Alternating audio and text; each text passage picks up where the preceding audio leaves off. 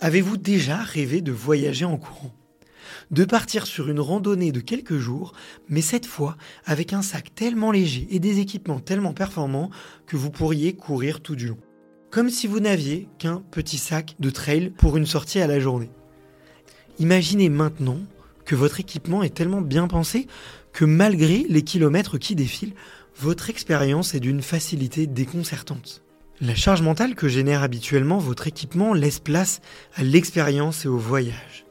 Tout le matériel dont vous avez besoin est à portée de main, votre sac ne ballotte pas, votre veste est à la fois ultra respirante et capable de vous garder au sec pendant le déluge, vos vêtements vous donnent la sensation d'être nu et sèche en un clin d'œil. Il ne pue pas et votre tenue du soir, tenant dans un mouchoir de poche à l'abri de votre sac, vous permet non seulement d'affronter un campement un peu rustique dans le plus grand des conforts, mais aussi d'avoir la classe au restaurant dans votre hôtel. Eh bien Wise, c'est tout ça. Si tu ne les connais pas, Wise est une marque basée à Annecy, créée par un couple d'ultra-trailers, adeptes d'itinérance et de trail nomades. Depuis 4 ans, ils prennent à contre-pied toute une industrie et réinventent les standards des équipements d'ultra-trail. J'ai rencontré leur équipe d'une dizaine de personnes dans leurs locaux à Annecy et j'ai interviewé Sylvain Court, champion du monde de trail et membre de leur cercle d'athlètes. Et aussi Guillaume Bocas, le fondateur de la marque Wise, un épisode qui vous a marqué car vous êtes plusieurs à nous avoir écrit afin de nous remercier d'avoir fait cet épisode tant il était instructif et éclairant. Je t'encourage vraiment à écouter ces deux épisodes. Après ces interviews, je suis tombé amoureux de leur sac de trail que vous êtes nombreux et nombreuses à connaître et utiliser. Leur textile également, pour lesquels ils choisissent des matériaux de grande qualité à la pointe de la technologie et que les grandes marques réservent à leurs athlètes élites. Matière française, confection portugaise, empreinte carbone divisée par 3, totale transparence sur les prix, tout cela en proposant les produits les plus techniques du marché. Wise démontre qu'on peut enfin mêler qualité, performance et éco-responsabilité. Pour soutenir cette entreprise française et découvrir leurs super produits, rendez-vous sur wisetrailrunning.com. Wise s'écrit W-I-S-E et trail running, eh bien, je crois que vous connaissez. Allez, bon épisode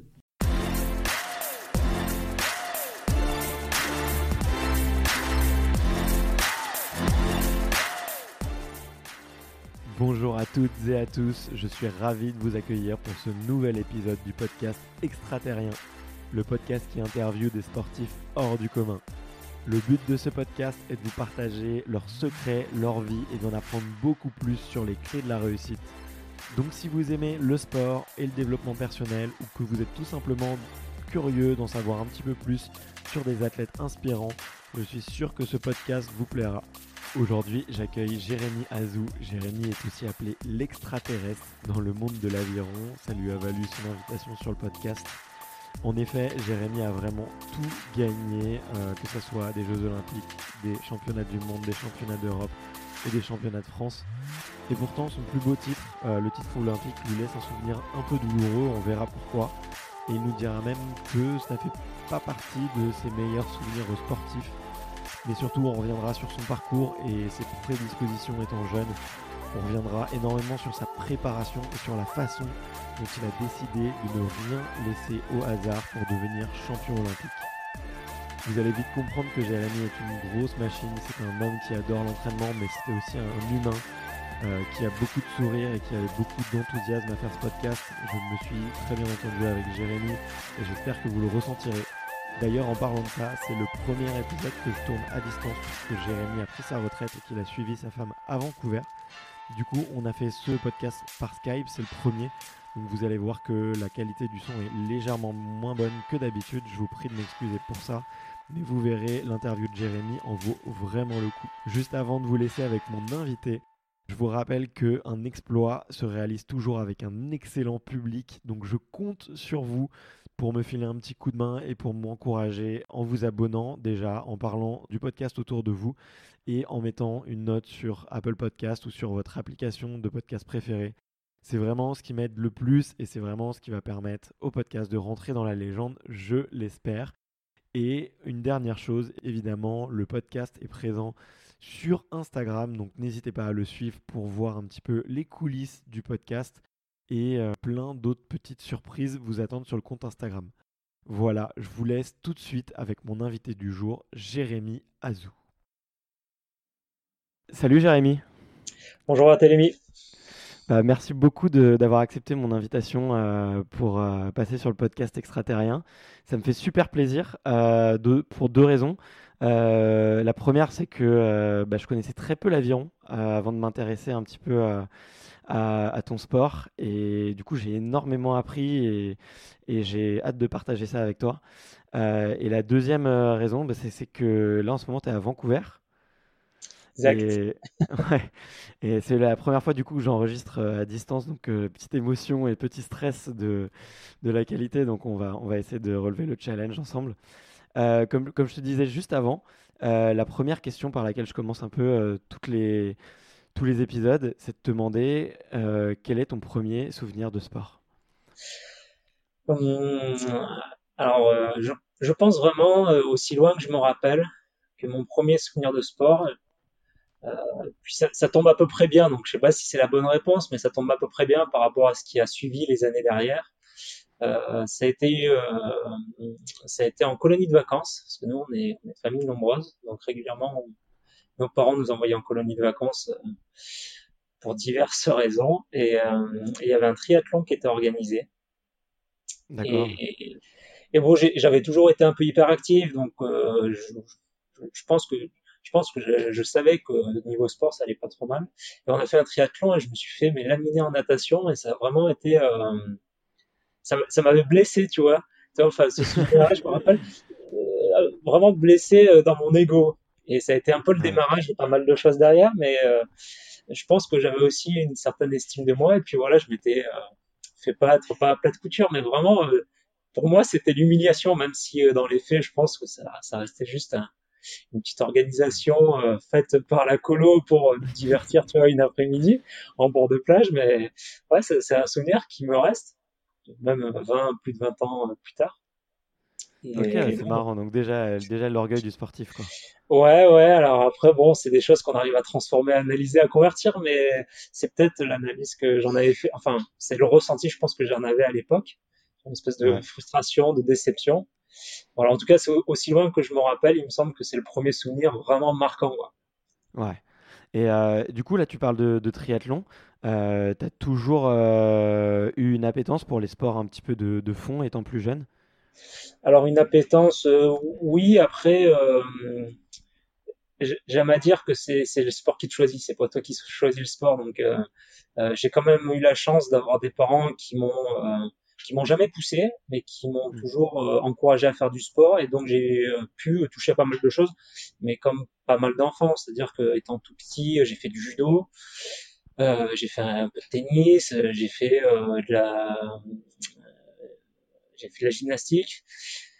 Et puis après, donc progressivement, bah, j'ai toujours bien couru. Puis je me suis progressivement lancé. Donc après cette fameuse histoire de colonie de vacances, j'ai décidé de m'inscrire en natation pour euh, gommer un petit peu ces défauts-là. Et après, là, il y a eu un gros déclic qui s'est fait en natation. Mais oui, j'ai toujours eu des, une, euh, une, capacité, une facilité sur les sports de résistance et d'endurance, euh, de, de manière physiologique et morphologique. J'avais tout le profil pour performer sur ces sports-là. Ouais.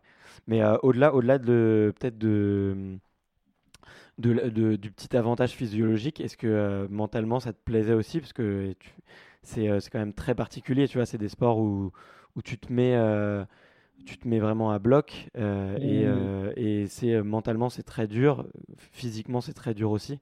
Est-ce que toi déjà jeune, tu avais le goût pour un peu pour le, goût de l'effort, on va dire pour je, pense. Alors encore une fois là là-dessus, j'ai c'est ma, ma, perception des choses, mais je, je, je pense que bien sûr il y a, le paramètre intrinsèque, hein, il y a tes qualités innées, et je pense que l'environnement joue beaucoup aussi, c'est-à-dire que l'éducation que tu reçois, euh, sans parler de rigueur hein, dans l'éducation, mais je pense qu'il y a justement tout ça qui peut impacter directement ou indirectement ton positionnement et ta manière de, et ta combativité euh, face à la douleur, face à l'effort, face à l'enjeu, face à l'environnement.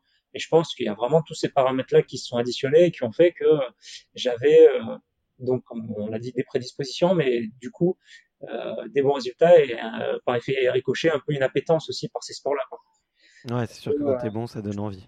Euh, surtout quand t'es petit, enfin, tu, la notion de plaisir existe bien sûr, encore plus quand tu vas jouer au foot avec les copains, mais, mais sinon pour le reste, voilà, il n'y a, pas 50 000 choses qui t'intéressent. C'est d'être le premier, et puis en plus on est dans un dans un système quand même qui de, comparaison et qui t'encourage à être parmi les meilleurs, parmi enfin on voit dans le système éducatif travers aussi, mais donc voilà tout te conditionne pour que euh, on valorise le meilleur, on valorise le premier et quand tu es dans un cercle euh, vertueux qui fait que tu as des perfs, ben voilà, ça ne fait que t'encourager à aller plus loin et à aller te rediriger vers des activités qui ont des filières énergétiques similaires. Ouais, d'accord, ok. Et, euh, comment est-ce que tu t'en es venu du coup à, à l'aviron? Après euh, cette petite euh, ouais, alors donc il y a cet épisode quand j'étais en colonie de vacances. Après, donc j'ai fait 4 ans de natation quand même. alors les deux premières années, ah j'ai vraiment réappris à nager entre guillemets parce que je savais nager, mais voilà, il y a savoir nager et puis savoir bien nager. Voilà, c'est toi qui fais du triathlon, t'en sais quelque chose. Il y a pas juste savoir flotter, il y a savoir après tourner les bras dans le bon sens et avancer. Donc les deux premières années, j'ai j'ai vraiment réappris à nager. Et après les deux dernières années, j'ai, je me suis vraiment entraîné. Enfin, euh, et c'est là où encore une fois, c'est intéressant de faire le, le distinguo entre l'exigence olympique, où je pense que tous les athlètes sont sur un pied d'égalité en termes d'investissement euh, quotidienne, bicotidienne, euh, c'est-à-dire en termes de rigueur et d'investissement mmh. physique et psychologique. Par contre, l'écart dans les petites catégories est énorme. C'est-à-dire que moi, donc en sixième et en cinquième, donc je nageais, je m'entraînais, euh, je nageais une fois par jour. Et à l'aviron, avant que j'arrive à un entraînement par jour, euh, ça arrivait plus tard. Après, je faisais pas partie de ceux qui m'entraînaient le plus parce que j'avais des contraintes euh, scolaires et extrascolaires qui faisaient que je pouvais pas m'entraîner plus, mais j'ai quand même mis plus de temps à l'aviron pour venir à un même niveau et un même degré d'entraînement. Alors c'est bien et c'est pas bien. Quoi. Euh, d'un côté, euh, c'est bien parce que ça permet justement d'avoir des athlètes qui ont des carrières longues. Parce que moi, par exemple, le premier truc qui me choque en natation, pour y être passé, c'est que vite ça te dégoûte. C'est-à-dire qu'en plus, c'est, tu fais des allers-retours, enfin, tu, fais des, longueurs, quoi. Et des, des gens comme Yannick Agnel et bon, ben, malheureusement Camille Bouffal malheureusement n'est plus là, mais des athlètes comme ça qui finissent à 22, 23 ans champion olympique, qui se disent j'ai pas envie de repartir. Enfin, c'est que c'est qu'on a un peu trop chargé la dose avant aussi, quoi. Encore plus sur des, des sports qui, comme l'aviron, même si nous on est en extérieur, avec ses avantages, ses inconvénients, mais où, c'est un sport cyclique, où tu fais tout le temps la même chose, et puis l'endurance, les sports d'endurance nécessitent hmm. euh, du, du, long, quoi. C'est-à-dire que tu vas taper deux heures, une heure et demie ou deux heures minimum, faire tout le temps la même chose avec des pulses à haute intensité ou avec une très forte régularité. Donc, euh, donc voilà, tout ça pour dire que euh, il y a eu cet épisode de natation où j'ai vraiment beaucoup appris en termes de rigueur et de compréhension des mécanismes d'entraînement. Il va dire, tu t'entraînes, t'es bon quoi. C'est-à-dire que la résultante est assez simple et au-delà des simples capacités intrinsèques, c'est-à-dire rien, rien ne résiste à l'entraînement. Alors on peut pas être tous Michael Phelps, mais tu t'entraînes, hmm. tu seras bon. Quoi. Et ça, alors je fais une parenthèse, mais quand j'ai un pote en équipe de France d'aviron, il me disait, euh, de toute façon, il n'y a pas, il y a pas de, pas de mérite à être bon quand tu t'entraînes. Et ça me faisait rire parce qu'il y a plus ou moins raison, quoi. Et donc après, bon, moi je me suis cassé la jambe en, en juillet 2002, et à la rentrée de septembre, j'ai repris la natation et baisse de morale, quoi. J'ai, euh, c'est pas que j'allais plus vite, hein, ça allait toujours bien au niveau des chronos, mais voilà, c'est une petite usure déjà psychologique de faire des allers-retours dans la piscine. Et là, c'est vraiment poser la question de savoir quel sport j'allais faire derrière. Donc au début, je voulais faire soit du, de l'athlétisme, soit du triathlon. Euh, pour les raisons qu'on a évoquées tout à l'heure, que mes prédispositions à être plutôt bon sur les sports d'endurance et de résistance. Puis en plus, là, j'avais la natation déjà dans les pattes, donc euh, il me suffisait juste de monter sur le vélo et d'aller mmh. courir, et puis euh, ça aurait été pas trop mal pour le tri. Et à l'époque, ils avaient pas trop trop de sections là sur Villeneuve. À l'époque, avec mes parents, on habitait Villeneuve-des-Avignon, à côté d'Avignon. Il n'y avait pas trop de sections qui collaient à ma tranche d'âge. J'avais 13 ans, 13-14 ans. Et euh, c'était un peu moins populaire. Euh, je te parle de ça, tu vois, des, tout début des années 2000, c'était encore un peu moins populaire qu'aujourd'hui avec euh, ce qu'il y a comme pro, process qui a été mis en place aussi avec le, bah, les, les ultramarathons, quoi. Enfin, les ultramarathons, les, les triathlons, quoi. Et ultra Ouais, longues les ultra longues distances. Et euh, le hasard a vraiment fait. Alors, de ce que je m'en souviens, c'est mon père qui m'avait proposé d'essayer l'aviron. Je t'avouerai que je ne savais pas du tout ce que c'était à l'époque. Et j'y suis allé un peu en traînant des pieds pour lui faire plaisir. Et la première séance, en fait, j'ai retrouvé des potes d'enfance que j'avais perdu un peu de vue parce qu'on avait déménagé. Et au début, je suis resté pour les potes. Et donc, après, de fil en aiguille, j'ai rencontré euh, Vincent Bernard, qui a été mon entraîneur première année, qui m'a donné envie. Et puis, l'ambiance était super. Et puis, de fil en aiguille, après, les résultats sont venus très rapidement, ce qui m'a fait continuer jusque, jusque, il y a pas très longtemps, mais voilà pour la petite aventure. D'accord, ok, ouais, bah c'est sûr que c'est une belle, euh, une belle histoire. Euh, et euh, t'as, t'as mentionné aussi le, le, fait que tu sois resté pour les, potes. Moi, j'ai, quelques amis qui font de l'aviron ou qui en fait, et j'ai l'impression qu'il y a une, il y a une ambiance qui est très soudée, et que c'est presque une deuxième famille, les, les, les gens qui rament ensemble. Est-ce que c'est, enfin, tu, tu viens de le confirmer, mais est-ce que tu peux, est-ce que tu peux le développer un peu? Est-ce que c'est est-ce que c'est quelque chose que tu as connu dans d'autres sports euh, ou qu'est-ce qu'est-ce qui fait que c'est si unique finalement Alors c'est, euh, alors ouais, pour donner des images aux gens. euh, alors bien sûr déjà, par définition, c'est un sport d'équipe. On peut pratiquer en individuel, ça n'a pas de souci. Mais Ouais, mais de manière majoritairement, c'est un sport d'équipage. Et après, bon, les images euh, par le passé sont assez lourdes. on parle de sport de galérien, euh, rien que le, en termes de sémantique, c'est-à-dire un ramé, quoi. C'est-à-dire que c'est quelque chose, euh, t'es t'es censé euh, galérer, quoi. Donc il y a tout ça déjà autour de la sémantique qui peut faire que ça noue des liens particuliers. Après, il y a l'intensité de l'effort.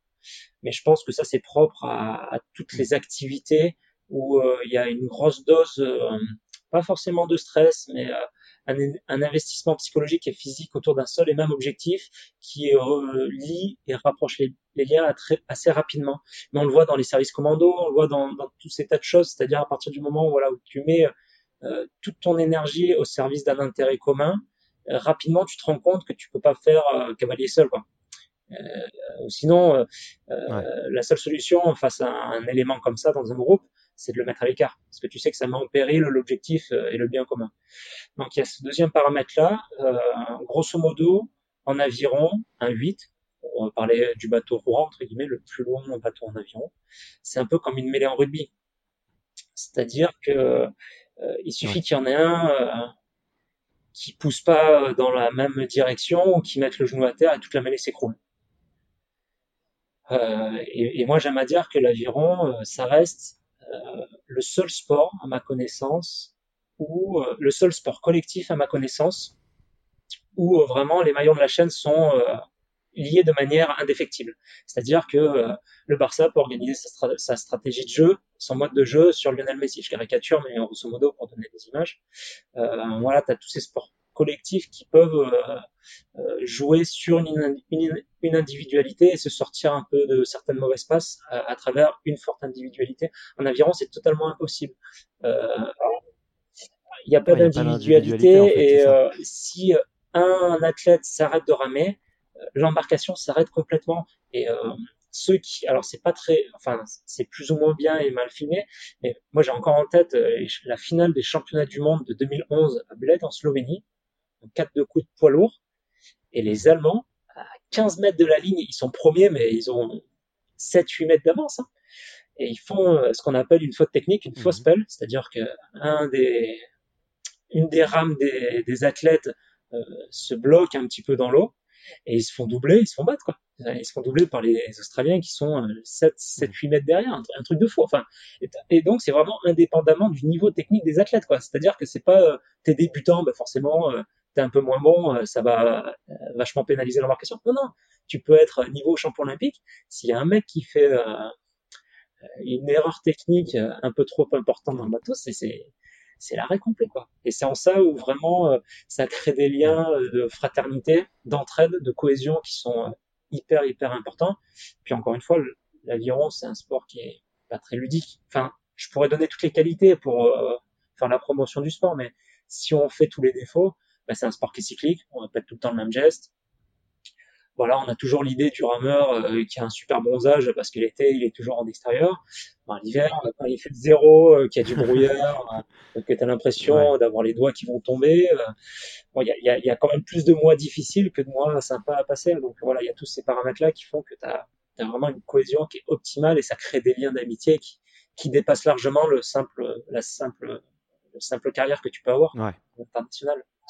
Bah, je trouve ouais, ça se ressent beaucoup en tout cas euh, quand on regarde de l'extérieur euh, des, mm, des rameurs, euh, on sent qu'il y a une espèce de cohésion et que et qu'il y a une équipe qui, qui se soude et je trouve ça, je trouve ça mm, assez assez beau en fait finalement cette cohésion là.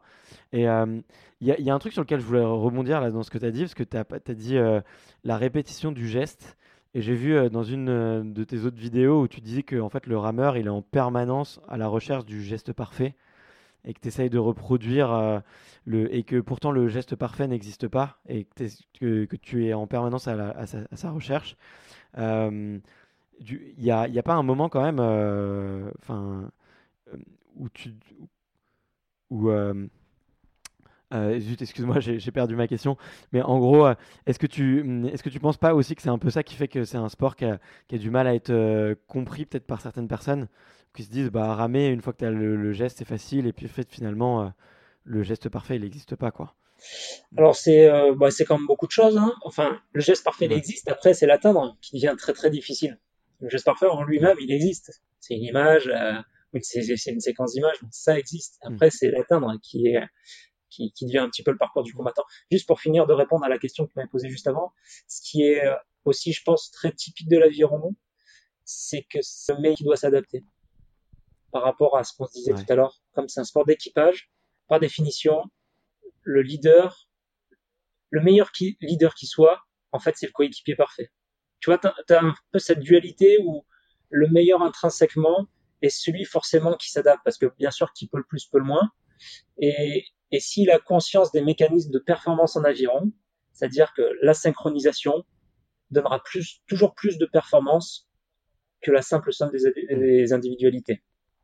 Donc voilà, à partir du moment où tu as compris ça, c'est-à-dire que quand tu es meilleur, au lieu d'imposer euh, ta manière de faire, ton style de jeu ou ta technique, c'est à toi de t'adapter. Après, c'est une convergence, hein, mais euh, de mon expérience, de tout ce que j'ai pu euh, accomplir en termes de résultats, c'est vraiment le gros enseignement que j'en tire, c'est-à-dire que c'est généralement, in fine, euh, au dernier moment, c'est toujours meilleur de s'adapter s'il veut vraiment que l'embarcation ait son niveau de performance maximum. Pour répondre à la deuxième question, le geste parfait existe. Après, encore une fois, c'est le parcours du combattant pour y arriver. Mais, euh, mais, mais voilà, après, c'est aussi ce qui fait euh, certains, certains, certains intérêts. Après, voilà, les gens, des fois, ont un petit peu du mal à, j'avais une réponse, je, je me rappelle plus euh, ce que je voulais dire. Les, les, gens, des fois, ont un petit peu du mal à, à comprendre justement pourquoi on peut s'imposer ça en termes de rigueur, en termes d'investissement. Mmh.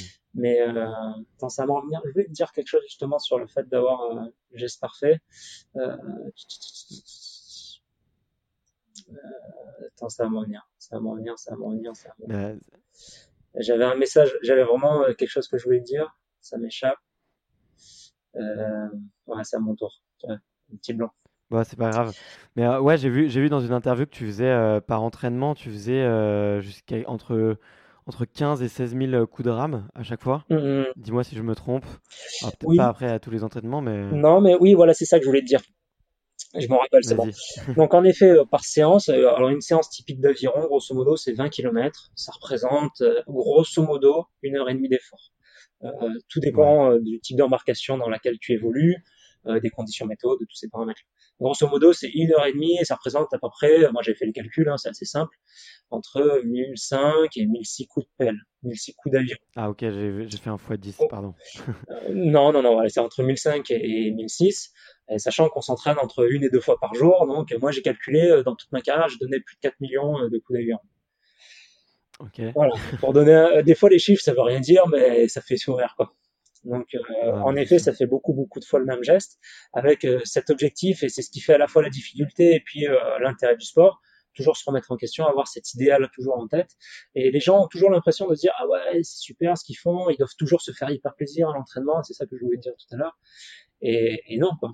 C'est-à-dire que moi, il y a, hmm. un nombre infini de sorties, que ce soit en individuel ou en, équipage, où ben, sur les 1600 coups de pelle, il y en avait quoi? Il y avait 10-15 qui étaient vraiment pas mal, et puis le reste du temps, tu cherches quoi. et c'est vrai que bon, sur le rendu visuel des fois de l'extérieur, les gens se disent c'est super, c'est super, et c'est ce qu'on essaye de donner en fait comme impression, c'est-à-dire que même si nous le feedback qu'on a est pas extraordinaire par rapport à en tout cas l'idéal que l'on cherche. Visuellement, de l'extérieur, le rendu est pas mal, quoi. Mais voilà, c'est à la fois bien et c'est à la fois aussi une malédiction, c'est-à-dire que tu es constamment frustré.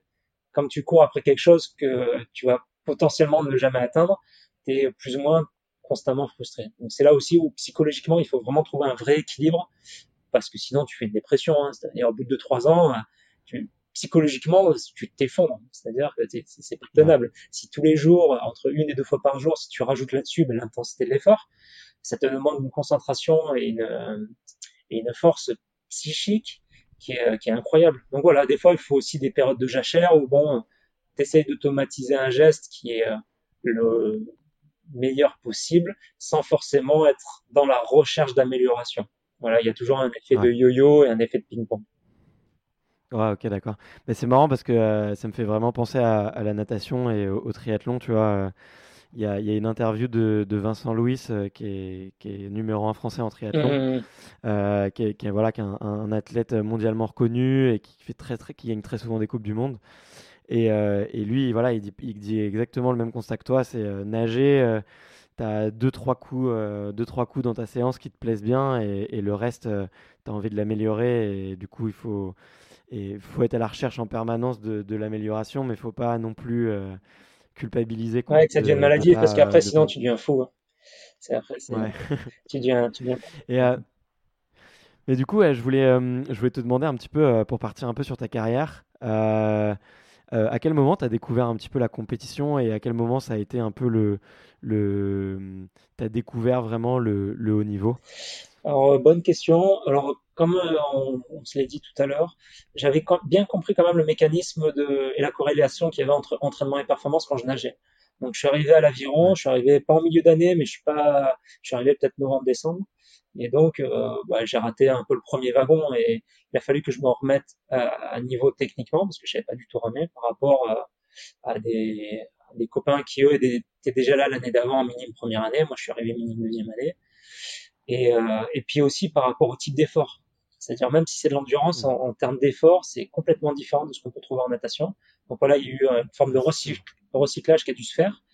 Mais par contre, voilà, psychologiquement, j'étais déjà suffisamment solide et j'avais déjà ce, cette expérience de me dire, euh, t'inquiète pas, ça va le faire. Sois sérieux, sois rigoureux, et puis euh, les étapes vont être franchies euh, de manière assez spontanée et assez rapide parce que je savais par contre que j'avais un capital endurance qui était déjà présent, déjà constitué par mes années et mes entraînements en natation. Et c'est ce qui s'est passé.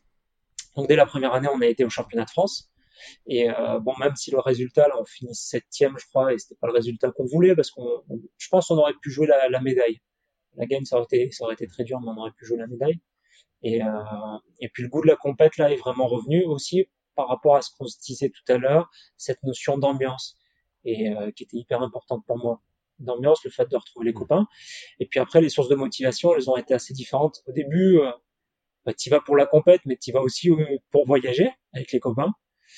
Et puis après, de fil en aiguille, bon, mais tu te rends compte qu'il y a euh, possibilité de pousser le curseur euh, un peu plus loin. Et, puis bon, après, c'est pas sans concession, hein, c'est-à-dire qu'il y a des contraintes qui vont se rajouter, et, c'est savoir jusqu'où tu es prêt d'aller. Tu es prêt, pardon, à aller euh, dans les sacrifices, dans les concessions, pour atteindre potentiellement, parce qu'il faut bien mettre des guillemets à chaque fois, potentiellement un objectif. Et bon, ben voilà, ça s'est fait par étapes, même si les étapes ont été assez rapides, parce que en 2008, je suis euh, senior première année. Je sors de deux années junior où, où ça s'est pas trop mal passé quand même sur le plan national et international, même s'il n'y a pas eu de médaille à la fin. Enfin, au niveau international, il n'y a pas eu de médaille à la fin, pas grand chose, mais, mais sur le niveau national, ça avait vraiment très bien marché. Et en 2008, je suis senior première année, je fais dans les deux premiers français à la photo finish. Théoriquement, j'aurais dû aller au jeu. Voilà, après, euh, il y a d'autres paramètres qui ont fait que je suis pas allé au jeu, mais voilà, enfin, le, le, gap a été franchi très rapidement et j'ai très rapidement été mis dans le bain. Et puis c'est après 2012 par contre où euh, là je me suis libéré de mes contraintes universitaires et j'ai vraiment pu euh, me challenger en me disant bah voilà les quatre prochaines années tu mets le paquet, tu t'entraînes à fond pour voir quel est ton vrai potentiel et puis après tu fais le point et puis est-ce que tu veux continuer plus loin ou pas tu verras mais voilà moi c'était hmm. c'était vraiment ma, ma philosophie une fois que j'ai vraiment compris euh, que j'avais ce potentiel parce que le goût de la compétition a quand même toujours été là hein. Parce qu'en natation, Ouais, sent. ouais, pour revenir, ouais, puis pour revenir à la natation, les deux premières années, je te disais, j'avais euh, appris à nager, mais je voulais absolument pas faire de compétition parce que même si j'étais très compétiteur dans l'âme, je voulais pas faire de compétition parce que j'avais un manque de confiance en moi. C'était très paradoxal, tu vois, parce que j'étais très compétiteur et très mauvais perdant. Du coup, je voulais surtout pas euh, me mettre en compétition avec d'autres pour justement éviter euh, ces, ces techniques d'évitement classiques, hein, pour éviter l'échec et du coup, euh, voilà que ça, ça crée un petit peu les désordres qu'on connaît. Et donc après ça, encore une fois, il y a eu un élément vraiment très déclencheur avec mon entraîneur de natation à l'époque et qui m'a qui m'a permis de faire qui m'a permis de faire sauter ce verrou-là. Et à partir de ce moment-là, vraiment, j'ai pris un peu conscience de mon potentiel et puis un peu de tout ce qu'impliquait la compétition. À ce moment-là, entre guillemets, tout était lancé. Quoi. Ok, d'accord. Bah, je comprends mieux. Euh, et du coup, euh, ouais, tu disais en, en 2008, tu étais dans les deux meilleurs Français. Mais je crois que c'est les... c'est quoi? C'est la fédération qui choisit euh, ceux qui partent au, jeu, c'est ça? Alors toujours, toujours quel que soit le pays, hein, c'est la fédération qui détermine. Après, tous les euh, systèmes de sélection euh, ne sont pas les mêmes. C'est-à-dire un peu figure d'exception. On a un système de sélection sur la valeur individuelle. Donc tous les ans, tu es passé entre guillemets à la moulinette. Tous les ans, tu as un championnat de France individuel. Ouais. Et euh, la sélection se fait d'abord sur le paramètre individuel. Euh, ce qui peut sembler plus ou moins paradoxal pour un sport d'équipage. Après, encore une fois, c'est euh, des croyances, quoi. C'est-à-dire que euh, c'est arrivé à se dire que si on met les meilleures individualités, euh, statement, ça ira toujours plus vite que si on essaye de faire des comptes, de savoir quelle est l'embarcation qui est la plus, qui a la meilleure cohésion possible. Bon, les deux discours se tiennent. Euh, le point négatif de ce, de ce système, c'est-à-dire que tous les ans, potentiellement, tu peux euh, rechanger la composition d'un- d'une embarcation. Voilà. Ça, c'est pas, et Ouais. potentiellement de repartir de zéro. Ça, c'est pas vrai parce qu'en fait, on a beaucoup, beaucoup de jours de stage dans l'année, ce qui permet de travailler sur un effectif élargi et donc d'anticiper potentiellement ce genre de désordre, c'est-à-dire ce, ces changements d'équipiers euh, après le championnat de France. Potentiellement, c'est le reproche qu'on peut faire à ce système de sélection. Le gros avantage, si le staff euh, technique fait bien son job, c'est que la porte, la porte reste tout le temps ouverte. Contrairement, encore une fois, si on peut revenir à d'autres sports collectifs où Mhm. on va parler euh, même pas que du foot, c'est-à-dire que maintenant, tous les sports où tu as une semi-professionnalisation, une professionnalisation, euh, si t'as pas été en centre de formation à partir de 10, 11, 12 ans, et ben derrière, après, c'est compliqué d'entrer dans le circuit. C'est très, très, très, très compliqué d'entrer dans le circuit. Alors qu'en aviron, bah, si une année t'es performant, tu te pointes, tu te qualifies, tu gagnes, bah, on, se tape la main, t'es- tu mets du bleu, blanc, rouge, et puis si l'année d'après, euh, euh, t'es au fond, euh, t'es, t'es fin de peloton, bah, on, on se tape la main, et puis on se dit l'année d'après. Donc voilà, ça, c'est, quand même hyper stimulant en termes d'émulation de se dire que demain, entre guillemets, euh, tu peux intégrer l'équipe de France. Rien ne t'en empêche. Après, c'est sûr que le mec a gagné 10 ans, Ouais. si un jour il fait, si une année il fait cinquième, bon, il, il peut être repêché, quoi. Après, faut pas être idiot non plus, mais on peut lui donner une seconde chance. Mais voilà, ce qui est quand même, ce qui fait quand même la force de ce système-là, c'est que euh, tous les ans, tout le monde va retrouver sa valeur individuelle et la porte, la porte reste ouverte. Ça, c'est quand même un point fort. Après, encore une fois, il faut que le management, euh, les règles de sélection, qu'il y ait une bonne transparence, une bonne communication autour de ça, pour éviter justement que ça soit, euh, ça soit, qu'il y exactement, des injustices ou que des gens qui se Mais si au début de la euh, saison, tu dis, voilà, les critères sélection, c'est ça, euh, si, euh, entre guillemets, euh, il y a des changements au cours d'année pour blessure, pour contre-performance, eh ben, l'alternative, le plan A, c'est ça, le plan B, c'est ça, le plan C, c'est ça, eh ben, tout le monde se tape dans la main si tout le monde est OK, et puis après, rouler jamais, tout le monde s'entraîne à fond, et puis même sur les stages avec l'équipe de France, tu peux vraiment créer une dynamique positive pour que l'objectif commun soit que l'embarcation euh, aille la plus vite possible euh, quels que soient les individus qui vont la composer Ouais. in fine. Donc, euh, donc euh, voilà, et puis donc la fédération en 2008 a décidé de, de mettre en confrontation notre embarcation, notre double, avec un autre double, savoir euh, avec euh, savoir laquelle allait la plus vite, et à chaque fois on s'est fait battre. On était mis en confrontation sur deux coupes du monde, et à chaque fois qu'il y a une confrontation euh, directe, on était vraiment dans les mêmes courses, donc dans les mêmes conditions, à chaque fois on s'est fait battre. Donc toi, sportivement, tu es toujours déçu, mais objectivement, bon, bah, en avantage, l'av- l'aviron, on a quand même cet avantage de la ligne d'arrivée, c'est-à-dire, bah, il est devant, à la ligne d'arrivée, il est devant, quoi. C'est-à-dire qu'il n'y a pas Ouais, des juges pas, arbitres ouais. qui te mettent des notes, quoi. C'est-à-dire qu'il est devant, il est devant. Donc, euh, même si toi, tu aurais aimé que l'issue soit différente, bah, la réalité, tu peux pas, au bout d'un moment, euh, tu peux pas faire abstraction. bah, exactement. Maintenant, on a des systèmes de, chronométrage euh, qui sont quand même hyper pointus au millième. Donc, tu peux pas faire abstraction, quoi. Voilà pour, du coup, pour 2008 par rapport aux critères de sélection. Ok, d'accord. Et euh, mais après, ouais, quand, quand on regarde ton palmarès, tu as commencé à, tout gagné euh, à partir de, de, ces années-là. Euh, et en 2012, euh, y a, tu pars pour les, les JO de Londres. et là, donc du coup, tu te retrouves en finale et il se passe quelque chose, une course très très bizarre que j'ai que j'ai pu regarder. Comment, qu'est-ce qui se passe réellement sur le durant la course dans ta tête? Est-ce que tu peux déjà un peu expliquer aux auditeurs ce qui, ce qui se passe pour leur remémorer? Mais en gros, le, le, bateau anglais euh, fait arrêter la course euh, après quelques mètres. Euh, et du coup, comme si c'était un faux départ, la course est recommencée. Et voilà, après, j'ai pas, j'ai pas tout compris exactement comment comment c'est possible que que la course soit arrêtée. ouais, bon, on va en parler. comme ça, Donc, ouais, pour revenir sur les médailles, moi, les, les, vraiment les premières médailles que j'ai faites, j'ai fait beaucoup de médailles d'argent quand j'ai commencé ma carrière. Et, et je craignais devenir le, le deuxième poulie d'or, quoi, le poulie d'or de la vie français. C'est toujours un peu malentiste parce que j'ai fait 4-5 médailles d'argent avant de faire une première vraie médaille d'or internationale. Ça, c'était la première. Et pour revenir donc sur les Jeux Olympiques de 2012 à Londres, euh, en 2012, donc l'embarcation, je dis pas les athlètes, mais l'embarcation est qualifiée l'année avant, l'année pré-olympique. Il y a le championnat du monde et euh, à l'époque, les 11 premiers qualifiaient mmh. l'embarcation pour les Jeux. Donc là, j'avais qualifié l'embarcation avec quelqu'un qui s'appelle Frédéric Dufour, avec qui j'avais été déjà médaillé sur un championnat du monde. L'année d'après, donc, fameux championnat de France individuel, euh, Stanley Delair, euh, quelqu'un qui avait sensiblement le même âge que moi, euh, pas Frédéric Dufour, sur les sélections nationales et donc et essayer légitimement dans l'embarcation. On fait une, manche de Coupe du Monde, c'est un peu comme le triathlon, on a plusieurs manches de Coupe du Monde. On fait une manche de Coupe du Monde et là on gagne. En plus, c'est une manche de Coupe du Monde qui reste relativement prestigieuse. Donc là, ça amène la fédération à nous titulariser tous les deux dans cette composition-là pour les JO. Donc il change l'équipe euh, quelques mois voilà, voilà. Alors après, avec avant les JO. là on avait déjà remis ensemble par rapport à ce que je t'ai expliqué. Où euh, voilà, il y, avait un travail déjà en amont euh, qui avait été fait, donc on partait pas de zéro. On fait la dernière manche de Coupe du Monde et là on fait deuxième à la photo finish, donc on fait premier ex aequo au classement général de la Coupe du Monde avec les Néo-Zélandais et les Danois. Donc vraiment, on arrive sur les Jeux Olympiques de Londres parmi les favoris. Alors pas grand grand favoris, mais quand même parmi les favoris pour le podium. Peut-être pas le titre, mais pour le podium. Euh, on passe. Alors on savait que le bassin allait être compliqué. Moi, j'avais jamais ramé là-bas, mais on savait que les conditions étaient euh, très changeantes, avec beaucoup de vent. Voilà, avec beaucoup de vent. Le vent, pas forcément euh, dans le bon sens.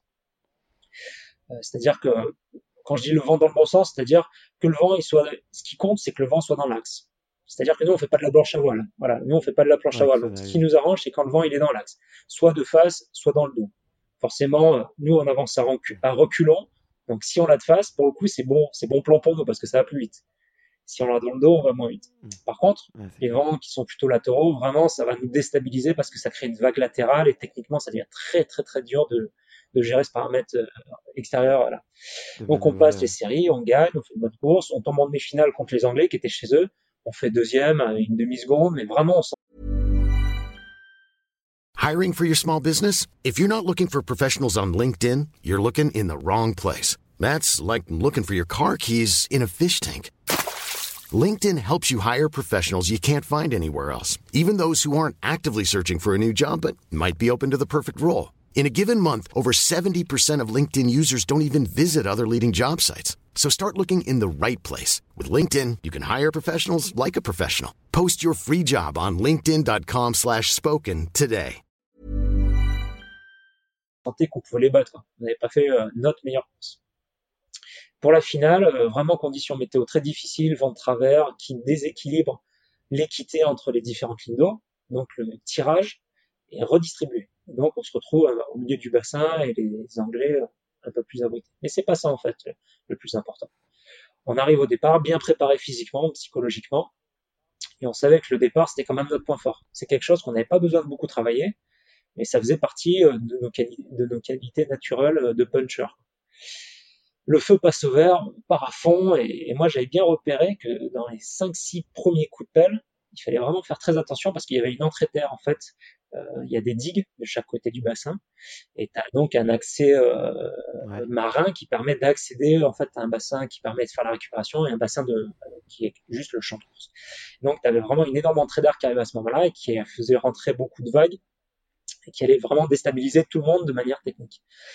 Et donc, euh, nous, on l'avait bien anticipé, donc, fait un super départ canon, et à ce moment-là, donc, on commet pas de faute technique parce qu'on avait bien prévu le coup, quoi. Et ce qui a été un peu moins le cas de nos amis anglo-saxons, et c'est là où ce qui est complètement fou par rapport à cette histoire, c'est-à-dire que toute la vidéo est sur YouTube, c'est-à-dire qu'en plus, on peut, les experts, enfin, les gens vraiment du milieu, voient très bien ce qui se passe, c'est-à-dire mmh. que bah, l'athlète euh, anglo-saxon euh, sort de son siège. On a des sièges coulissants là, et euh, tombe de son siège. Et donc il existe en effet, euh, il existait en effet une règle euh, qui avait qui avait été votée il y, a, il y, a, des années, des décennies par la fédération internationale, qui autorisait dans les 100 premiers mètres de champ de course euh, de lever la main et de refaire quoi à la course s'il y avait casse technique. Bon, ça se justifiait complètement parce que à l'époque les bateaux étaient en bois, enfin il n'y avait pas la même garantie technique que, que ce qu'on peut avoir maintenant. Et cette, cette règle, elle n'existe plus maintenant? Et alors bon, on va y venir. Et, euh, et donc il lève la main. Mais bon, euh, moi j'en ai jamais trop voulu euh, aux athlètes parce qu'en mettant, si j'avais vraiment été dans leur situation, je sais pas si j'aurais fait différemment. C'est-à-dire que tu es en course, en finale olympique chez toi, avec la possibilité de gagner. Il t'arrive un truc comme ça, de toute façon, tu pas 50 000 alternatives et tu as une fraction de seconde pour choisir. Donc le mec, il lève la main, l'arbitre arrête la course. Bah, sinon, ils abandonnent. De oui, de toute façon, sinon c'est cuit. Euh, Vu la densité de la ils sont complètement out. Euh, il lève la main, l'arbitre arrête la course. Mais bon, toi, euh, t'entends, donc ils ont des cloches, la, la cloche sonne. Et toi, t'es en finale olympique, tu te dis pas, attends, je vais m'arrêter, quoi. Enfin, tant que le, le, voisin de droite et le voisin de gauche s'est pas arrêté, tu te dis dans le doute, on va quand même continuer un petit peu, quoi. Quitte à s'arrêter, autant s'arrêter dernier. Ah ouais, sûr. Et donc, nous, on s'est retrouvés quand même à faire euh, 200, 300 mètres, quoi, à fond. Donc euh, finalement tout le monde s'arrête, retour dans les starting blocks, puis c'est là où c'est incroyable, c'est-à-dire que le juge arbitre est censé objectiver euh, la casse matérielle, et là on voit très bien qu'il n'y a pas casse matérielle, quoi, c'est-à-dire que vous demanderez à n'importe quel, même je crois que les commentaires qui avaient été faits par un immense champion de l'avion euh, qui s'appelle Red Graham, il disait ouais bon, il avait bien constaté que c'était pas une casse matérielle, tout le monde le voit. En plus, c'est filmé, c'est ça qui est complètement dingue. C'est que c'est filmé, on voit bien qu'il n'y a pas casse matériel. Et, euh, mécaniquement, ceux qui connaissent bien euh, les embarcations, il n'y a pas de casse possible, à moins vraiment de prendre un énorme, énorme choc. Mais ce qui n'est pas du tout le cas là. Là, c'est juste une faute technique de leur part. Et donc, on reprend le départ alors qu'il n'y avait pas casse matériel. Et donc là, après, euh, l'issue est beaucoup moins heureuse parce que même si nous, on arrive à rester dans notre bulle, à rester concentré, ben, physiquement, quand on a fait 300 mètres à fond, on le paye cash quoi, sur le deuxième départ. Et, et puis l'effet de surprise était plus du tout là. C'est-à-dire que nous, on était parti très très fort. Ça faisait aussi partie un peu de nos, nos envies pour déstabiliser les adversaires. Bah, deuxième départ, ils ont bien compris ce qui se passait, quoi. Donc ça change complètement la physionomie de la course et euh, indépendamment voilà du paramètre physique qu'il faut bien sûr prendre en compte par rapport à l'investissement, parce que théoriquement une départ de finale olympique, il n'y en a qu'une, quoi. Donc, euh, donc voilà, tout ça fait qu'on termine au pied du podium. Et, et celle-ci était le début aussi d'un processus qu'on a mis en place sur euh, la recherche de la performance et comment atteindre la performance euh, quoi qu'il arrive. C'est-à-dire de passer d'un statut de on peut le faire à un statut où on se dit on va le faire mais on ne sait pas de combien. Et ça, ça a été très important. Et ça, c'est énorme en fait. C'est d'arriver à lister tous les paramètres extérieurs qui peuvent agir sur ta performance et lister tous les paramètres euh, qui dépendent de toi et euh, pousser le curseur au maximum de tous ces, ces paramètres-là, surtout ceux qui dépendent de toi bien sûr, parce que justement ceux qui ne dépendent pas de toi ne doivent pas justement être pris en compte, pour que in fine tu passes la ligne, tu dis voilà on, va gagner, on sait pas trop mieux. Et ça a été le challenge en fait des quatre années suivantes. Ouais, mais grosso modo, voilà, pour dégrossir un peu 2012, c'est grosso modo ce qui s'est passé. Puis je te dis, moi, j'en ai jamais trop voulu aux athlètes parce que tu te mets à leur place, tu sais pas ce que tu aurais fait, quoi. Tu sais pas. Ouais, mais après, euh, c'est, ça fait partie du sport, quoi. Il y, avait, il y a une règle, ils ont le droit de l'utiliser. Et, Et voilà. Voilà, et pour revenir sur cette règle-là, c'est que l'année d'après, la règle a été supprimée. Ok. Cette règle des des 100 mètres par rapport à notre course a été supprimée. Et là, j'étais pas forcément d'accord, parce que même si bah, nous, ça nous a entre guillemets un peu porté préjudice, mais bon, le matériel a énormément évolué, mais il reste encore la possibilité de casse matériel D'accord. dans les 100 premiers mètres. Et, je- et moi, je trouve que c'est, pour parler vulgairement, je trouve que c'est une connerie. Enfin, même si c'était peut-être pour euh, euh, nous rendre hommage ou j'en sais rien, ou autant c'était pas du tout ça, mais même si c'est par référence à ce qui s'était passé nous en finale des jeux, je trouve que c'est pas un bon plan parce que en effet, je pense que le risque zéro n'existe pas. Et il peut vraiment y avoir une casse matérielle dans les 100 premiers mètres. Et le jour où ça t'arrive, ben, franchement, euh, je, je trouve que cette règle était quand même bien faite. Là, le problème, c'est l'application de la règle qui a été euh, peut-être un peu moins, moins bonne, mais la règle en elle-même, elle se, elle se justifiait. Et, et c'est là où l'abrogation, tu vois, de cette règle, pour moi, elle n'est pas justifiée. D'accord. Même si, euh, bah, sans cette règle, le jour J, on aurait été médaillé pour sûr. Ouais. quoi. Mais euh, bon, on va, on va pas refaire l'histoire et, et de toute façon, tu t'es beaucoup Non. rattrapé après. Euh, tu t'es- Ouais. Mais, mais c'est hyper intéressant ce que tu dis, parce que tu dis qu'à partir justement de un petit peu de, cet échec, qu'on se le dise honnêtement, euh, euh, une quatrième place, euh, c'est quand même assez dur, je pense, quand tu t'es préparé pendant plusieurs années, surtout vu le- les conditions de course. Et donc tu dis que pour vous, ça a été un nouveau départ pour votre, duo qui était tout nouveau. Et qu'est-ce que vous avez mis concrètement en place du coup pour, pour, euh, pour aller tout enchaîner? Parce qu'après, je crois, il me semble, en 2013, vous, vous gagnez les championnats du monde. En 2014 aussi, si je dis pas de bêtises. Euh, non, deuxième, vous êtes deuxième en 2014. Euh, Ouais. 2015, 2015 champion du monde. Donc c'était vraiment le début d'une paire qui a très très bien marché. Est-ce que tu peux euh, dire un petit peu ce que vous avez mis en place? Est-ce que vous avez parlé? Est-ce que vous avez fait de la préparation mentale? Euh, est-ce que vous avez intensifié vos, vos préparations physiques? Ouais, alors on a déjà essayé de tout, euh, euh, pas numériser, c'est pas le bon mot, mais euh, on a essayé de tout quantifier. On a essayé de tout quantifier, tout ce qu'on pouvait en tout cas, au maximum, pour avoir une démarche, même si l'aviron ça reste un sport amateur, même si ça se semi-professionnalise doucement en France, parce qu'à l'étranger il y a quand même pas mal de pays qui sont déjà passés sur un modèle professionnel depuis euh, depuis longtemps. Après, je dis professionnel, c'est pas des salaires footballeurs, mais les mecs font que ça à temps plein. Et les nanas font que ça. Ouais. Mais euh, on a essayé de tout chiffrer, tout chiffrer, de tout archiver, et, euh, et donc de faire quelque chose de très scientifique. On a eu une approche très très très très scientifique euh, de tous les paramètres de la performance. Euh, Ça passe par quoi du que coup? ce soit la prise. Ouais. Alors, euh, alors en termes d'équipement, euh, ça a pu être bon, le, le classique euh, cardio-fréquence-mètre, ça c'était euh, vraiment un outil qu'on a beaucoup beaucoup utilisé. Euh, après, euh, en termes d'équipement sur les bateaux, maintenant, tu as quand même pas mal de choses sur les accéléromètres Mm. qui permettent de calculer à la fois les angulations, les angles de balayage de, euh, de ta manière de ramer, euh, la synchronisation avec ton coéquipier ou tes coéquipiers, euh, avec des courbes de force qui permettent de savoir si c'est bien synchronisé aux différents moments euh, euh, du mouvement dans l'aviron, euh, du mouvement, au moment de la poussée, mouvement des retours. Euh, après, on a fait beaucoup de travail vidéo. Euh, euh, Peut-être le seul euh, versant qu'on n'a pas trop trop abordé, c'est le versant, euh, on l'a abordé, mais peut-être de manière un peu moins poussée, c'est euh, la préparation mentale. Parce que euh, je pense qu'on était, euh, on avait déjà ça en nous. quoi. Ouais. Et donc, euh, il y avait un speech, euh, l'entraîneur avait fait beaucoup de boulot là-dessus, mais je pense que c'est peut-être, s'il y avait un truc qu'on on aurait pu pousser encore plus, c'est peut-être ça. Mais euh, c'est quelque chose sur lequel on a beaucoup travaillé également. Après, qu'est-ce qu'on a fait? Après, aussi, on, peut-être, on a beaucoup j'imagine. travaillé. La Là- nutrition aussi, c'est un peu un sujet que, qui. La nutrition, alors nous, c'était déjà un peu notre cheval de bataille euh, parce que on faisait partie déjà de la catégorie poids léger. Ouais. Donc, on avait déjà ça qui faisait partie de notre quotidien. Mais en- encore une fois, on a essayé d'avoir une démarche très très professionnelle. Euh, après, en plus, on a eu l'avantage d'avoir un médecin qui était vraiment nutritionniste euh, sur place quand on était en stage, qui a pu vraiment nous apporter de l'expertise. Et sans tomber dans la dérive du complément alimentaire, moi, j'ai jamais pris un seul complément alimentaire. Et, même si euh, même si entre guillemets le label l'accréditation, je, la démarche en elle-même me gêne de prendre quelque chose pour me sentir mieux, un produit transformé pour me sentir mieux. C'est-à-dire que moi, c'est un peu l'antichambre du dopage.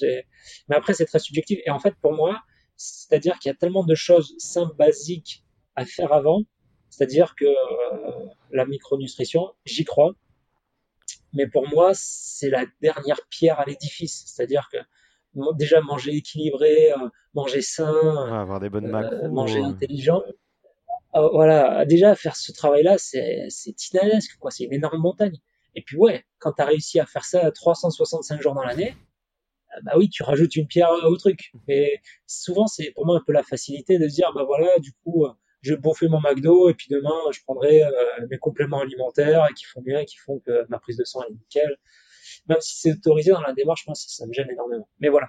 Autre chose qu'on avait beaucoup fait aussi, c'est par rapport, donc, comme c'est un sport d'endurance, on fonctionne avec microcycles et macrocycles. Hein, on a des gros cycles de trois semaines travail foncier, une semaine de surcompensation, et puis c'est reparti, ainsi de suite. On travaillait beaucoup avec ce qu'on appelle le système Sunto, c'est un système de prise d'information au niveau euh, des cardiofréquences et des rythmes respiratoires. Nous, on le faisait le matin au réveil.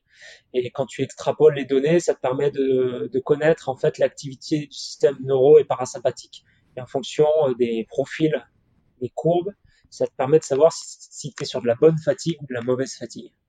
Et ici, justement, il ne faut pas adapter les séances. Voilà, il y a tout un ensemble d'outils euh, dont on s'est équipé pour arriver à maîtriser euh, au maximum euh, le pic de performance pour. Ok. En fait, finalement, vous avez essayé de rien laisser au hasard, quoi. Vous avez été allé chercher des chiffres. Exactement. Voilà, tout, tout à fait. On a les chiffres dans la mesure du possible. Après, ça a toujours des travers. C'est-à-dire que quand tu fonctionnes trop avec des chiffres, des fois, c'est au détriment du feeling. Et le feeling, c'est ce qui, le premier jour, a fait que tu as fait la différence avec les autres. Entre un, champion et, un très bon athlète. La différence, au bout d'un moment, elle se fait là sur le feeling. Donc, au bout d'un moment, il faut faire très attention à ce que tous ces chiffres-là, toutes ces données, tous ces paramètres ne viennent pas occulter euh, le feeling de l'athlète. Parce que c'est, ça a pu être peut-être à un moment donné, euh, pas la dérive, mais le risque. Et je pense qu'on a toujours eu cette intelligence de dire, in fine, on garde le feeling si vraiment euh, deux informations sont un peu en concurrence. Et ça a hmm. toujours bien fonctionné, euh, que ce soit en termes de fatigue euh, ou en termes techniques. C'est-à-dire qu'à un moment, vraiment, si euh, on en discutait de manière collégiale, on arrivait à se dire, ouais, entre ce qu'on nous donne comme info et ce que nous on ressent et ce qu'on voit, ça colle pas et on a une intuition quand même, bah, on va suivre vraiment l'intuition et le feeling des athlètes et puis éventuellement ce que voit l'entraîneur. Donc euh, oui, et puis donc c'est tout ça qui nous a permis, donc ce que je te disais tout à l'heure, de passer d'un statut de on va peut-être gagner à un statut où on va gagner, on sait pas de combien. Mais ouais, il y a eu plein de péripéties. En 2013, malheureusement, on gagne les championnats d'Europe, on est invaincu sur la saison, et puis mon coéquipier se blesse. Donc on ne peut pas boucler la boucle et terminer avec un titre mondial. En 2014, des gros problèmes de conditions météo en finale, on se fait battre à 9 centièmes par un bateau qu'on qu'on n'avait jamais vu. Enfin, tu vois. Et tout ça, à chaque fois, au lieu de nous, euh, nous démonter, ça ne fait, ça n'a fait que renforcer vraiment notre exigence au quotidien. Je dis pas que c'était facile, hein. C'est des coups durs, mais c'est-à-dire qu'au quotidien, ça ne fait que renforcer cette, cette volonté, cette rigueur, cette envie pour que rien ne soit au hasard. Ouais, c'est, mais c'est, euh, c'est assez fascinant et ça se ressent euh, pas mal, je trouve, dans ton discours. C'était hyper précis, on sent que ça a été travaillé, que finalement euh, la préparation elle était, euh, elle était carrée et on en parlait euh, juste avant de commencer l'interview. la discipline et la rigueur, c'est, c'est forcément, c'est je pense, c'est l'élément commun à tous les sportifs de, de très haut niveau. c'est ah capable de, de, mettre en, chose, en, place des choses carrées. Quoi.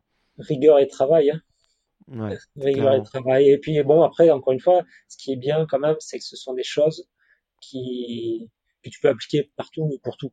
C'est-à-dire qu'une fois que tu as la méthodologie, après, euh, tu le dupliques à l'infini. Et, c'est pour ça que généralement, nous, on a, en aviron, donc, comme je te l'ai expliqué, on a, c'est pas professionnel. Tous les athlètes, hommes et femmes, font euh, des études. Euh, et on a beaucoup, beaucoup d'ingénieurs de formation. Et souvent, les rameurs font de très, très bons ingénieurs. Enfin, sont très souvent appréciés dans le monde de l'entreprise parce qu'ils ont cette rigueur, ils ont cette exigence et puis ils ont ce sens du timing. Et ça, c'est hmm. incroyable de voir euh, à quel point les gens n'ont pas le sens du timing. Et, le sens du timing, c'est primordial pour un athlète. C'est-à-dire que euh, vendredi 12 août 2016, la finale, c'est 10h45. C'est pas 10h46, c'est pas 10h44. Euh, si tu es en forme à 10h50, eh ben, c'est super, mais personne l'aura vu. et si tu es en forme à 10h40, eh ben, c'est super, mais personne l'aura vu. Et, euh, et c'est là où moi, je, je, déteste être en retard. Et, et c'est le, le principe du rendez-vous, c'est-à-dire que tu dis 10h, bah, tu es là pour 10h. C'est-à-dire que bah, si si tu pouvais pas être là pour 10 heures, mais pour 10h05, tu dis 10h05. Mais, et, c'est pour ça qu'en aviron, je pense voilà, on a des ingénieurs. Je parle des ingénieurs parce qu'on a beaucoup d'ingénieurs, on n'a pas que des ingénieurs, mais de manière globale, tous les athlètes qui ensuite se reconvertissent, se bien sûr dans le monde de l'entreprise, ont quand même ces attributs et ces, qualités qui font d'eux de bons éléments au sein d'un groupe. Mais voilà, rigueur et travail, ce sont les, les bases. Hein. Ouais. Mais toi, c'est assez marrant parce que d'ailleurs, dans les, dans les petites vidéos qu'on retrouve sur toi, euh, il y a un truc qui revient souvent de ton entourage et de tes proches. C'est euh, ta capacité à mener euh, plein de projets de, front et, un peu à vouloir toucher à tout, à être très curieux et aussi à, vraiment voilà, mettre des objectifs sur plein de choses. J'ai vu que tu faisais du, du piano très bien d'ailleurs et, et, tu es kiné à côté de ça. C'est quoi un petit peu tu peux nous dire un petit peu quand tu quand tu t'entraînais euh, justement pendant cette période, comment à quoi ressemblait une de tes journées? Parce que je pense que ça devait être euh, hyper carré et bien rempli en tout cas. Ouais, alors la première chose, et c'est là où on a tous un rôle de partage d'expérience et de transmission un peu, c'est euh, à partir du moment où tu sais comment les choses fonctionnent, tout devient relativement simple. Et c'est ce qui m'a permis de faire toujours beaucoup de choses en même temps. C'est-à-dire que j'avais une très bonne, aussi de par mes études, une très bonne connaissance de mon corps et une très bonne connaissance de comment fonctionnaient euh, les systèmes d'apprentissage. Et à partir du moment où tu as compris tout ça et que tu sais comment ton corps fonctionne, ah, voilà, tu sais qu'il y a différents types de mémoire. Et après, une fois que tu arrives à identifier celle qui te correspond le mieux et comment il est facile entre guillemets de mettre ça en place dans une routine quotidienne, mais c'est simple, c'est-à-dire que et, des fois, après, il y a des trucs qui sont très simples à mettre en place. Moi, j'avais écouté aussi parce que la première année, euh, avant d'être en kiné, j'étais en médecine. Il y avait juste un cours euh, spécifique sur la mémorisation et ça, ça avait été top. Il y a plein de choses qui avaient été dites et dont je me suis servi et dont je me sers encore tous les jours.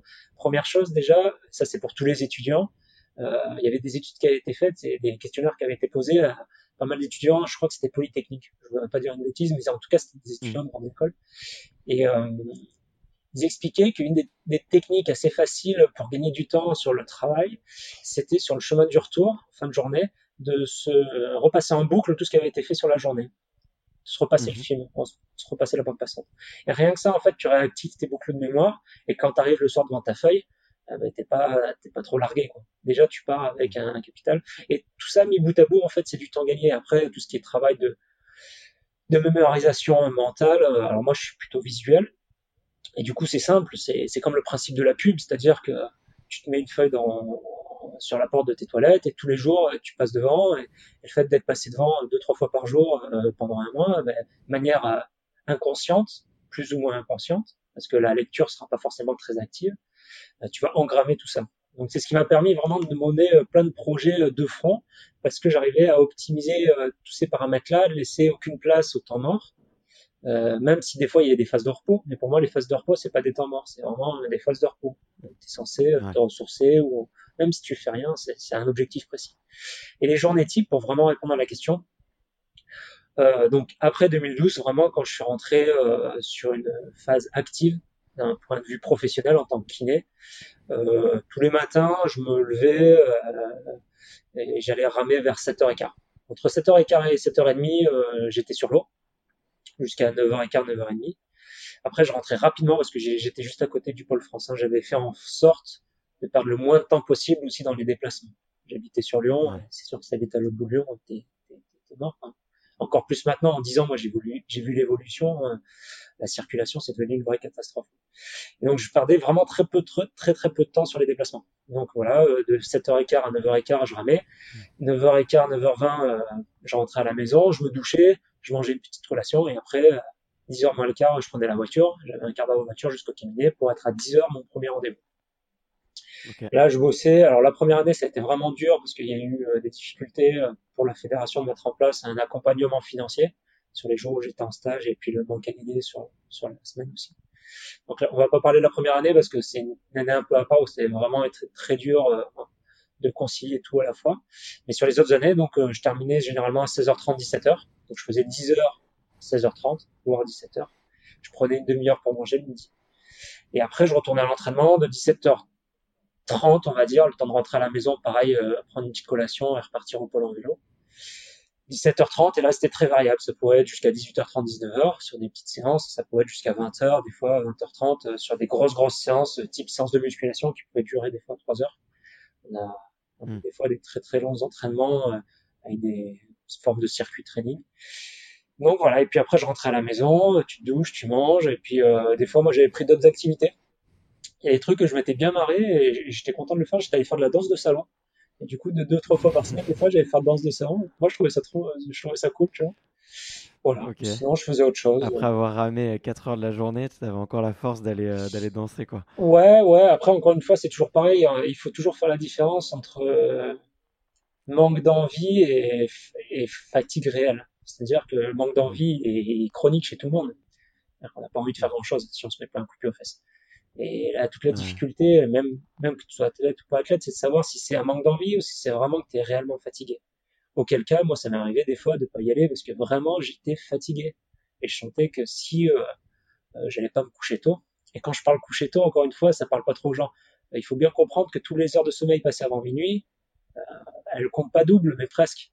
Donc, pour moi, me coucher tôt, c'est-à-dire à 9 heures, euh, tu es dans ton lit, tu la lumière, tu dors. ouais, coucher tôt, c'est pas et faites l'expérience. C'est-à-dire, faites l'expérience, couchez-vous à 9h et vous réveillez-vous à 6h, ça vous fera 9 heures de quota de sommeil. Et couchez-vous à minuit, réveillez-vous à 9h, vous on se sent bien, quoi. Vraiment, on se sent bien, quoi. La récupération est vraiment pas la même. Je ah, parle sur des conditions équivalentes où on a vraiment l'impression de ne pas avoir été réveillé, qu'il n'y a pas eu de bruit, qu'on a relativement bien dormi. Donc voilà, une journée type multipliée par, euh, quasiment par 5, parce que je travaillais pas le week-end, mais voilà, tous ceux, qui s'entraînent euh, pour le très très haut niveau, c'est samedi, dimanche, les jours fériés. Ouais, bien sûr. Mais euh, c'est hyper intéressant ce que tu dis enfin, sur le sommeil et la récupération. On parle de plus en plus d'entraînement invisible. Tu sais, un peu de. bah, finalement, ouais, effectivement, optimiser son sommeil, optimiser sa nutrition, c'est quelque chose que tu vous qui est concrètement pas des heures d'entraînement au, sens propre du terme, mais en fait, elles sont primordiales euh, pour la réussite d'un athlète, quoi. Et, ah ben, le sommeil, c'est le premier. De toute façon, l'heure limitant, euh, je suis désolé, je te coupe, l'heure limitant, c'est la récupération. Et c'est d'ailleurs euh, ce pourquoi on se dope souvent. La majorité des gens qui se dopent, c'est retour de blessure. Bah, parce que c'est trop long, parce qu'on récupère pas assez vite. C'est, c'est... Alors après, bon, sans parler des dopages d'État, mais avec les scandales qu'on connaît, mais c'est, la principale cause, c'est souvent ça. Revenir plus vite au niveau. Et, et, le repos fait partie de l'entraînement et en, en, comme tu as raison, hein, complètement, c'est des heures invisibles ça.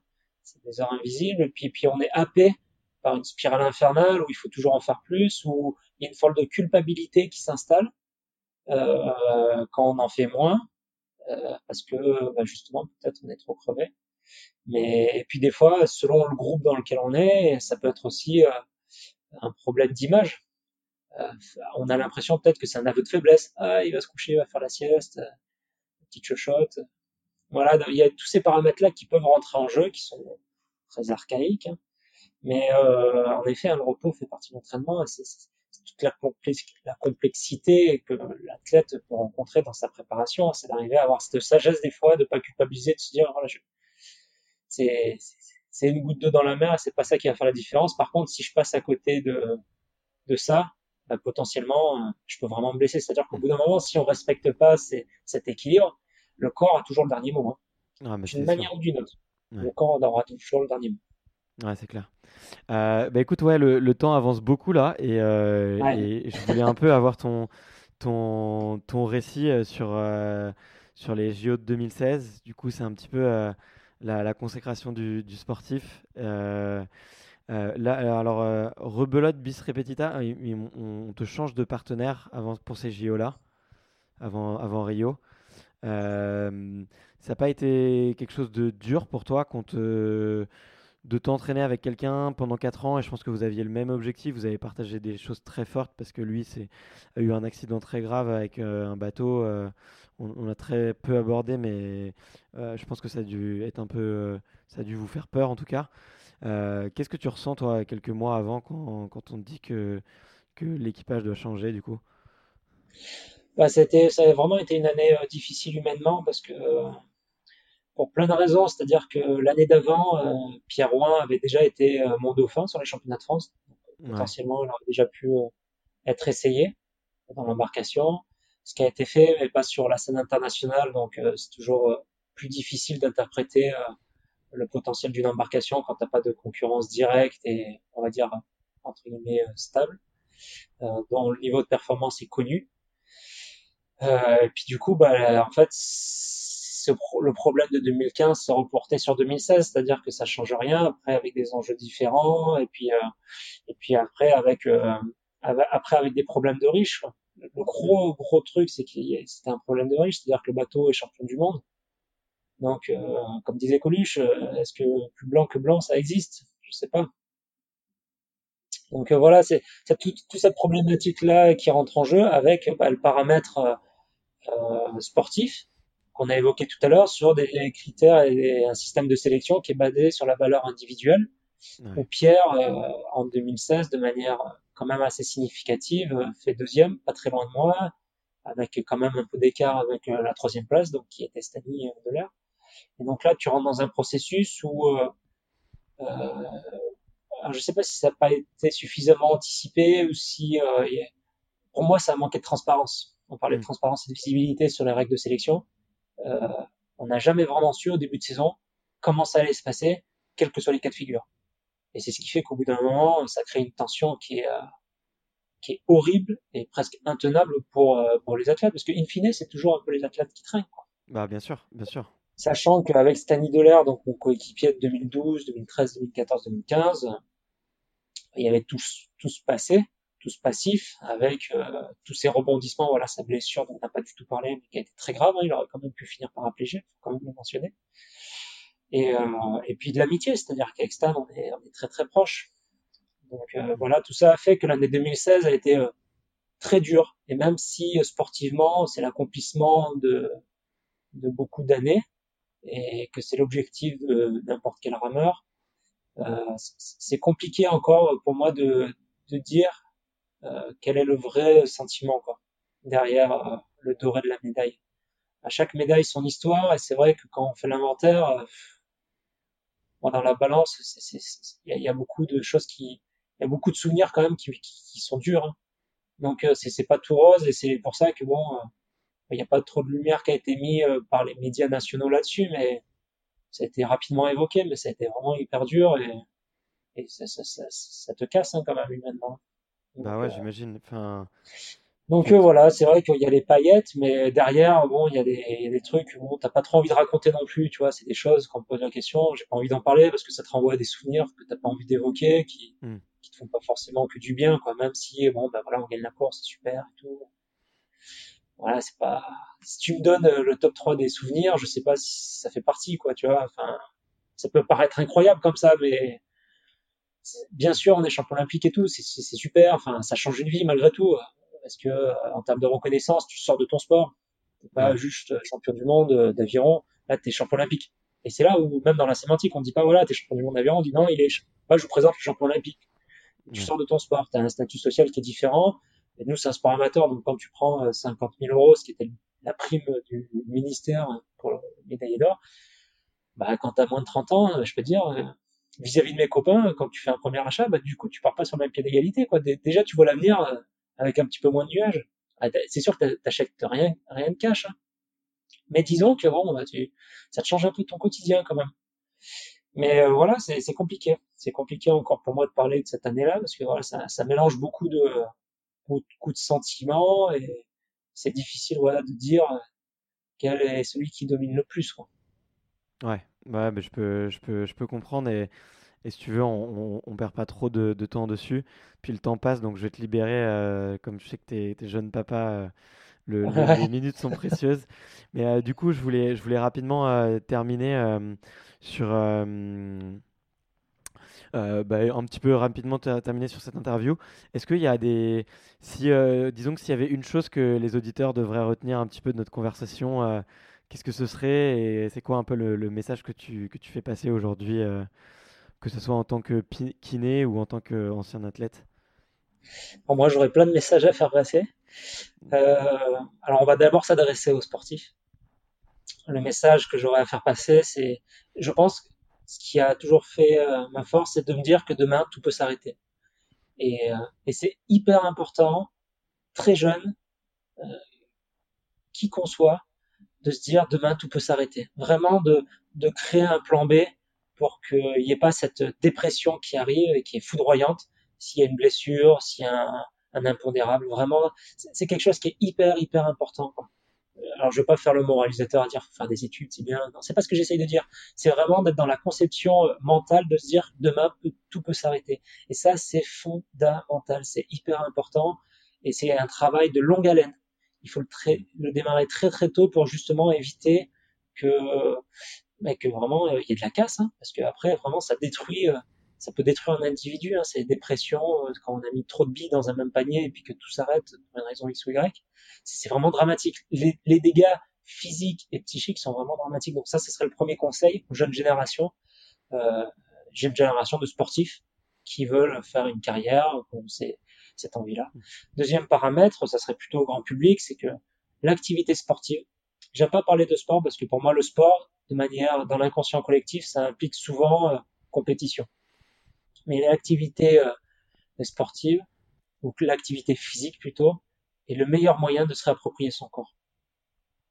Encore une fois, sans parler de performance. Et ça, c'est hyper important parce que euh, je pense qu'on est dans une société où aujourd'hui, on a perdu le contact avec notre corps, euh, avec tout ça, ce qui fait qu'on devient plus euh, notre propre euh, notre propre maître. Euh, on, on régit plus forcément tout ça, mais voilà, faites une activité, ça peut être danser, ça peut être alors l'avantage de la course à pied, c'est qu'on prend ses baskets, on part chez soi et puis on va courir. Mais voilà, euh, il faut bouger quoi. Ça, en tant que kiné et puis même en tant que sportif, le fait de faire du sport, c'est un moyen de se réapproprier son corps. Et, à travers ça, on retrouve du plaisir après. Et puis parce que plus le corps est fort, plus il obéit, plus il est faible, plus il commande. Hmm. Donc on peut faire plus, plus de choses et puis on déplace le curseur progressivement. Donc voilà, ce seraient les deux enseignements que je pourrais euh, donner. Est-ce qu'il y en a un dernier qui me vient en tête? Euh, non, voilà, ne jamais perdre en tête la notion de plaisir. C'est important la notion de plaisir. Et, et dernier conseil, qui, qui, je pense est important pour tous les sportifs, encore une fois. Euh, voilà, dites-vous bien que dans 15 ans, personne ne se rappellera de vous. Quoi. Ça vous évitera de courir après quelque chose et ça vous permettra d'arrêter euh, le jour où vous le déciderez ou pas en P1. Voilà, ne, courez pas après la, notoriété. Si elle arrive, elle sera là, mais n'attendez jamais rien d'elle parce que c'est juste une source de souffrance incroyable. Ça sera à peu près tout. bon bah écoute, merci beaucoup Jérémy. La dernière question que je pose à, chaque fois, euh, est-ce qu'il y a un extraterrien ou peut-être un deuxième, un sportif que tu aimerais bien euh, écouter sur euh, ce, ce, podcast? Alors moi, j'ai jamais eu j'ai jamais été fan d'un sportif en particulier. Après, il y a des valeurs qui me font, il y a des valeurs que je trouve belles quand même. Là, on est en plein, en plein Wimbledon. C'est vrai que Federer, ça a toujours été un athlète dans son comportement qui a, qui a été, qui, est chouette, je trouve. Dans son attitude, jamais contesté un, un point, euh, toujours très, très sobre, ce qui donne beaucoup de classe en fait. Euh, ouais. Donc, j'irai pas jusqu'à te demander d'interviewer euh, Roger Federer, mais mais j'aime bien les challenges, donc ça me. Mais bon, au-delà de ça, moi, si j'avais vraiment quelque chose, euh, à, une, demande à formuler sur cette chaîne, c'est de continuer à mettre en lumière des des gens euh, qui sortent, euh, voilà, un peu des sentiers battus.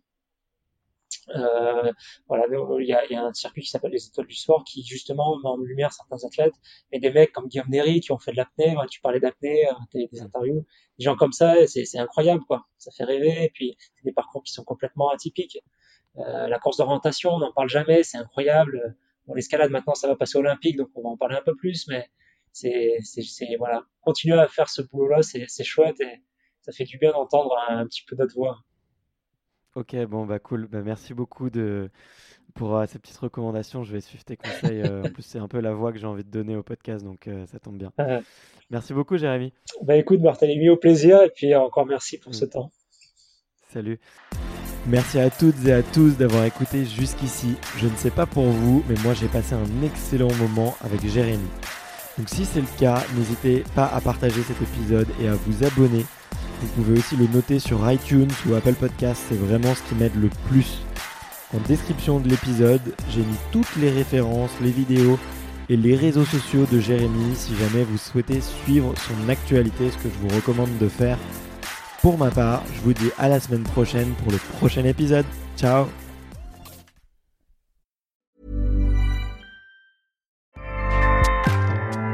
ACAST powers the world's best podcasts. Here's a show that we recommend. This is Roundabout Season 2, and we're back to share more stories from the road and the memories made along the way. We're talking rest stops, if we're stopping to get gas. You will be timed. you will be for sure. Misguided plans. I grew up in the city, so I have like, you know, a healthy fear of real extreme darkness. this was like wilderness. A lot of laughs. Y'all weird, but you, yeah, you, you were different. Like you were real different, bro. I can't really put my finger on it. And so much more. Just goes to show that unexpected yeah. things sometimes are the best when it comes to a road trip. Roundabout Season 2, presented by Nissan, is live now with new episodes rolling out every Thursday. Listen and subscribe wherever you get your podcasts.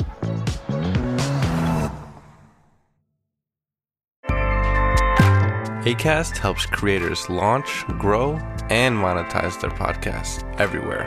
ACAST.com.